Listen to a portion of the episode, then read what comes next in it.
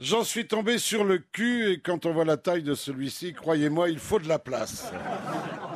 En tant qu'ancien sympathisant de l'UMP, enfin j'éprouvais une sympathie certaine pour une fille dont la cousine avait épousé un mec dont la mère fut la prof de français de Nanine Morano.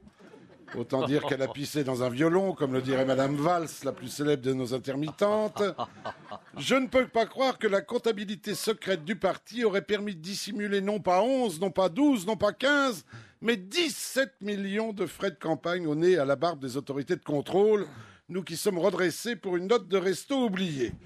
Et pourtant, si, semble-t-il, et quand je dis dissimuler, c'est un doux euphémisme, puisque le comptable aurait fait figurer sur le même tableau le montant déclaré à la commission des comptes et le prix réel de la prestation. Exemple, meeting à Trifouiller-les-Oies, coût déclaré 440 000 euros, coût réel 1 817 000. Location d'un jet privé, coût déclaré 15 000 euros, coût réel 135 000 euros. Vous me direz qu'un jet à 15 000, c'est pas un avion, c'est un planeur. Imaginez-vous un contribuable disant à son percepteur Je vous déclare un gain annuel de 10 000 euros, alors que regardez, là je l'ai écrit, j'en ai gagné 150 000 au black. On ne parle plus de contribuables, mais de très très contribuables. Pas de doute, le chef comptable de l'UMP a dû faire les mêmes études que Rachida Dati, décrochant en fin de cycle le même diplôme que la dame, un DO-DPS. Savez-vous ce que veut dire DO-DPS un diplôme obtenu dans une pochette surprise. Aussi, je pense aujourd'hui au blues du militant de base, militant de tous les bords, militant qui se dit que ces mecs dans lesquels il a cru ne trimballent plus des casseroles mais des cuisines tout équipées. Je pense aux militants qu'ils soient en s'endormant contre les Cahuzac, les Copé, les Tibéri, les Désirs, les Pasqua, les Corbadélis, les Vers, les Méliques et autres intermittars du spectacle politique, se disant qu'il n'y en a pas un pour sauver l'autre.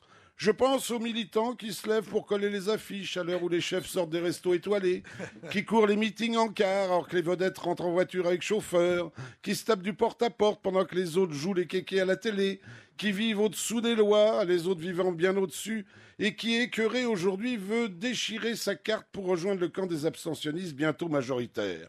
Je dis à ce militant, ne baisse pas les bras, garde espoir. Il existe en France un homme politique au-dessus de tout soupçon, une sorte d'enfant de cœur, un recours. Je pense au plus vertueux d'entre tous, Patrick Balkany.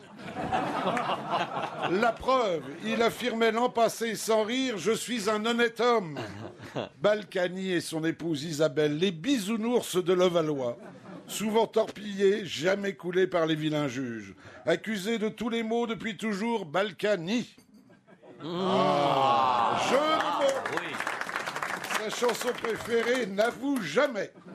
Au vu de ce qui se passe dans cet universal, Balkany est devenu à la politique ce que Soupline est au linge, beaucoup de douceur dans un monde de brutes.